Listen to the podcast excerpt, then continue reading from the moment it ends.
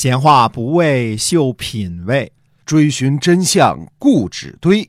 我是万国旅行社的 Jason，我是 AM 九三六的子飞。我们哥俩在新西兰跟您聊聊《史记》中的故事。各位亲爱的听友们，大家好，欢迎呢继续收听我们的节目，由新西兰万国旅行社的 Jason 为您讲的《史记》中的故事。那么，万国旅行社呢，是我们新西兰本地的这样的一家良心旅行企业啊，我们是携程网上唯一没有差评的。您可以呢搜索一下我们的公众号，就是新西兰万国旅行社。做旅游呢，我们是认真专业的。对，今天在中国我们这个名气啊没有那么大啊，但是在新西兰华人这儿是家喻户晓啊，没错啊嗯打听打听都知道啊。是的，那么接着讲这个《史记》中的故事啊。那我们上回说到呢，在鲁庄公十年的时候呢，齐国呢出兵去这个讨伐鲁国。那么鲁国呢出了一个非常有名的军事天才曹刿啊，那么因此留下了历史上留下了曹刿论战和一鼓作气这么一个成语啊。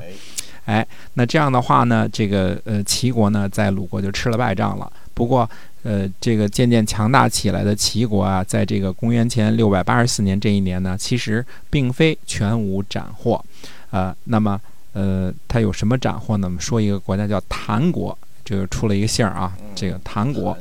呃，为什么说谭国呢？谭国位置很重要，它位于今天的山东济南。嗯，山东济南，济南对吧？我们应该叫济南啊，山东济南，济水之南嘛。哎，这个谭侯呢，在这个呃齐桓公出逃的时候啊，没有礼遇。呃，齐桓公回国的时候呢，呃，其他国家都来朝贺，谭侯也没来朝贺。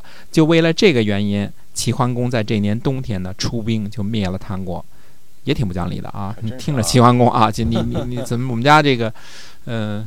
是吧？登基大典你也不来，是吧？嗯，我跑出去的时候你也不对我友好，这样的话就以这个为理由呢，就出兵呢就灭了唐国了。那么谭子呢，就是这个这位子爵呢，就他是侯或子，这个谭侯谭子啊，反正官不是特别大啊，哎，就跑去莒国去了。我们说这莒国是一个呃草字头一个吕，这莒国当时莒国也是山东的一个大国。嗯，那么长硕之战呢，是齐国侵略鲁国的战争。因为长硕呢位于曲阜附近，输了这场战争呢，对于齐国来说没有什么致命的损失。呃，虽然说没有什么致命的损失，并不是说没有结下梁子啊。呃，这个时候呢，管仲的新政呢才开始实行，新政的结果呢还需要等一段时间才能显现出来。齐桓公的霸业呢，基本上还没有开始呢，灭掉谭国呢，不过是。齐襄公那个时候的侵略政治的延续而已。要说，呃，齐桓公和管仲称霸啊，他也有一个先决的物质条件。这个物质条件就是齐襄公给他准备的庞大的国土和人民，因为把非常辽阔的晋国给吞并了嘛，对吧？那非常大的一个国家给吞并了啊。那么齐桓公这时候也是，哎，这唐国又给灭了。嗯，公元前。我们说这一年又往回说啊，六百八十四年这年的夏天呢，齐国呢叫了一帮手啊，和宋国一起来，呃，准备呢南北夹击，继续跟鲁国干仗。齐国和宋国的军队驻扎在狼这个地方，郎平的郎，我们就有地名延续到姓啊，呃，郎郎咸平啊，这个对吧？郎平啊。嗯，嗯，这个是鲁国的一个诚意，后世的子孙呢都以这个地方为姓啊，这就是这个狼姓的这个起源啊。但这个时候呢是打仗的，驻守在狼这个地方。这个鲁国的公子衍呢，他就给鲁庄公出了一个主意，说宋国的军队啊军容不整，应该先进攻宋国的这个军队。如果宋国的军队败了呢，那估计齐国的军队就打道回府了。哎。可是鲁庄公呢没想采纳这个建议，于是呢，这个公子偃呢就私自率兵出了这个都城的西门啊，这个给这个战马呀蒙上虎皮，嗯，蒙上虎皮显着威武啊，看着都像大老虎似的。首先冲击宋军，虽说这个公子偃呢不听命令私自出战，鲁庄公呢也只能跟着出战，呃，结果呢鲁军呢在距离曲阜不远的这个乘丘啊打败了宋军，嗯。果不其然，一看齐国人一看宋国人败了，也撤兵了，就不打了，干脆不打了。嗯，这个呢，在乘丘打的这一仗呢，就是历史上称作乘丘之役。在乘丘之役当中呢，呃，鲁庄公用金浦孤箭射伤了宋闵公的宠臣，叫南宫万，或者叫南宫长万，因为这人长得个儿比较大，或者叫南宫万，或者叫南宫长万啊。那么，呃，鲁庄公的这个车右呢，传孙呢，这个活捉了他。给逮住了，不但是射伤了他，而且给逮住了啊！所以我们说金仆孤舰，大家记得这个南宋这个辛弃疾的这个词中说：“壮岁旌旗拥万夫啊，呃，锦蝉突骑渡江出，燕兵夜绰银葫芦，汉剑朝飞金仆姑。”指的这个金仆姑啊，就是这鲁庄公这个。乘秋之役里边射的这个箭啊，我们说转过年了呢，到了公元前六百八十三年了，宋国呢得报复啊，打输了得报复啊，对吧？为了报复这个乘秋之役呢，率兵侵伐鲁国。我们看现在鲁国跟宋国的关系已经非常微妙了啊，这个不像原来这个睦邻友好了。鲁庄公呢率领这个鲁迅就抵御，双方呢在这个淄这个地方呃对阵。淄，我们说一个晋国的晋加个耳刀这个地儿啊，本来是晋国的土地嘛，后来到了齐国手上了。哎，这个时候呢，应该属于齐国。那两国，呃，为什么在属于齐国的地界打仗呢？嗯，这不知道啊，不知道是不是齐国当时是不是没有来得及建设这个地方啊？哎，这个资在今天什么地方呢？文上县以南。所以鲁国呢，看见宋国的军队呢没布好阵，就率军。逼近，结果呢，直接就把宋国呢又给打败了。《左传》呢，我们说这个书为什么它好呢？它不只是说记载这些个事情啊，谁被谁谁把谁打败了，谁把谁怎么着了啊？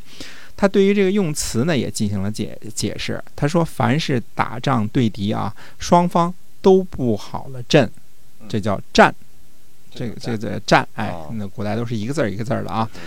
准备好了，然后战阵对战阵，哎，这叫战，双方都准备好了，全军崩溃呢，这个叫败绩，嗯，就是败绩，捉到对方的勇将呢，叫克，谁谁克谁什么的，这叫克，克敌制胜的克是吗？对，如果是埋伏而打爆打败了对方呢，这叫取某师，就是把谁给取了。如果周天子的军队呢打败了呢，叫做王师败绩于某。呃，王师只要是败了，怎么都是大败啊。所以这个《左传》当中很多有这种，它不只是解释春秋而已，对于用字呢还进行了相应的规范。王师败了就叫败绩啊，就平常诸侯的呢就就这个类似于平常诸侯的崩溃。所以天子打仗呢，连打败了都比别人。用词高级一个等级，就这个意思啊。哎，我们说这年秋天的时候呢，呃，宋国打了败仗之后呢，呃，国内呢还闹了大水灾。嗯啊，在闹水灾的时候呢，刚跟这个宋国打完仗的这个鲁庄公呢，就派人前去慰问了。哎，这使者还挺会说话，说这个天降大雨啊，祸害宋国的庄稼，哪里能不来慰问呢？哎，这当时这个宋敏公就说，他说啊，呃，孤时不敬。天降之灾啊，这个说是我不敬这个天呐，才才降的这个灾。那么又让这个你们国君呢担心了，呃，就这个意思，让国君费心了。这个鲁国的这个臧文仲就评论说啊，有了凶事儿，国君才自称为孤，这是讲究周礼的。你听这个电视剧里胡讲什么孤啊、寡人呐，这个乱用啊。有了丧事儿，有了凶事儿，这个时候国君才自称为孤，这是讲究周礼的。哎，看来虽然是孤和寡人都是国君自谦的一个称呼，但是还是分开不同的场合用的。一个用字儿，底下大臣也都盯着呢，说这是用周礼来衡量一下。你看这个周礼的应用范围还是非常的广的啊，那特别的广，就关于生活当中一个称呼都涉及到。就因为这点儿呢，那么这个呃臧文仲呢还。判别说这个宋还是讲理的，讲周礼的，只要讲周礼的，那就可以国祚有所延续啊。那同年冬天呢，那么齐国呢到鲁国呢来迎娶王室的贡姬啊。古时候这个贡啊，共产党的这个贡和恭敬的恭这两个字是通假的。哎，这个这是怎么回事呢？其实这个。王室的这个贡姬啊，她这个出嫁的时候呢，哎，先到鲁国这儿就是停一下，然后齐国到鲁国来迎娶。呃，嫁女要送到齐，送到这个鲁国王室的这个公主啊，而迎娶的呢是齐国的这个救生之国。那么娶亲的呢，要诸侯亲自来迎。所以你看这两家这个经常打仗，可是这个婚丧嫁娶啊，什么这个闹水灾，这个调问一下啊，还都继续保持着啊，也没有说呃。打仗我不搭理你了啊，你跟我打架我我不理你了，从此之后我不跟你说话了，我见面不跟你说话了，哎，该怎么着还怎么着，哎，这挺有意思。我们说这个宋敏公啊，他这个。其实呢，这个宋敏公呢是接的他老爸宋庄公的班儿啊。他在位的时候呢，和这个鲁国的关系就彻底搞僵了。这个好像这个鲁国这仇啊，比以前郑国那个还大呢。这个虽然没有记载啊，这背后其实很多时候能看到谁呢？那个太宰华都的影子，因为他是当政的大臣嘛，对吧？公元前六百八十三年这年呢，宋国呢请求鲁国释放被俘的这个南宫万，啊。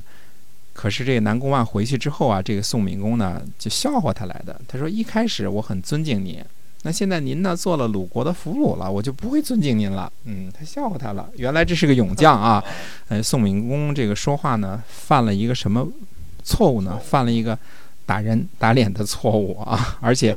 哎，这不好，这不好啊！南宫万由原来这个国君宠爱的勇将大力士，变成阶下囚，现在回来之后还被嘲笑啊！